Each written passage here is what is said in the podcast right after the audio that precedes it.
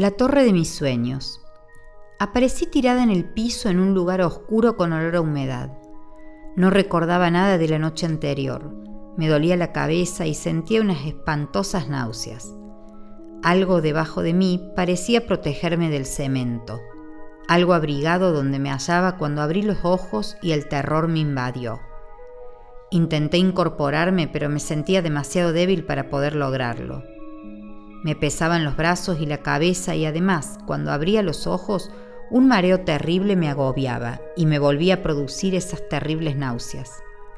Arcadas que no lograban sacar nada de mi estómago, ni siquiera mi voz. Me fui arrastrando cuando pude hacia una especie de banco de ladrillos que divisé con la poca luz que se colaba del cielo. Era de noche y cuando vi hacia arriba me di cuenta que estaba en una especie de torre tubular altísima que no tenía techo.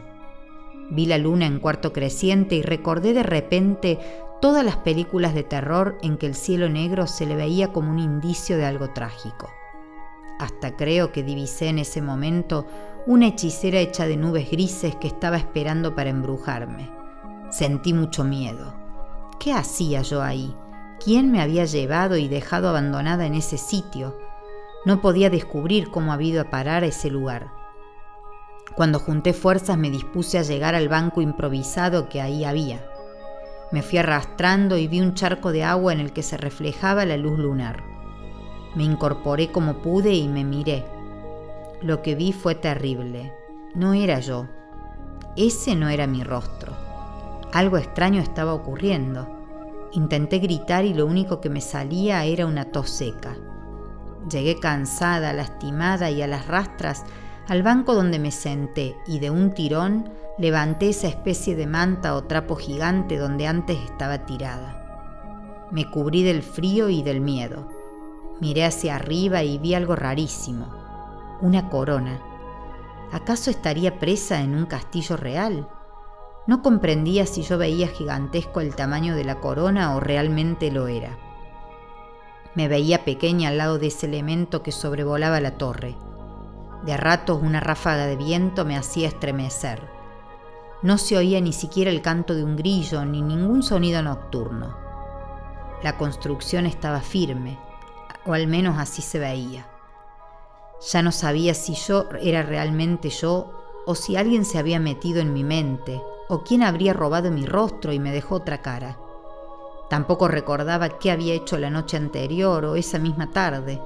Suponía que alguien aparecería y me diría que estaba secuestrada, o tal vez llegaría como en los cuentos infantiles, que había en casa algún príncipe azul en esos caballos blancos con crines sedosas, peinadas lacias y suaves, y me rescataría del ogro del castillo. Al fin y al cabo había una corona al final de la torre. Me toqué las manos, no tenía mis anillos. Me puse muy nerviosa y comencé a temblar. Empecé a escuchar voces que no distinguía bien lo que decían.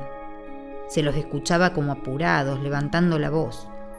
Un mareo y un dolor punzante en el estómago me hicieron acurrucarme envuelta en la manta. Me dormí vencida por la descompostura y los nervios que tenía. Soñé, soñé en colores y en blanco y negro Soñé que reía y que lloraba, que tenía miedo y que era valiente. Soñé que bailaba y nos reíamos. Soñé que corríamos por las nubes y no me caía. Eran como algodones densos llenos de espuma que nos hacían rebotar. Estaba llena de sudor y desorientada cuando me desperté, y el sol no me dejaba casi abrir los ojos. Llévenla a la habitación 231, escuché y mi cárcel de repente se transformó en un quirófano iluminado, lleno de gente que sonreía satisfecha como si me hubieran rescatado de esa torre tubular oscura, fría y húmeda en la que había aparecido.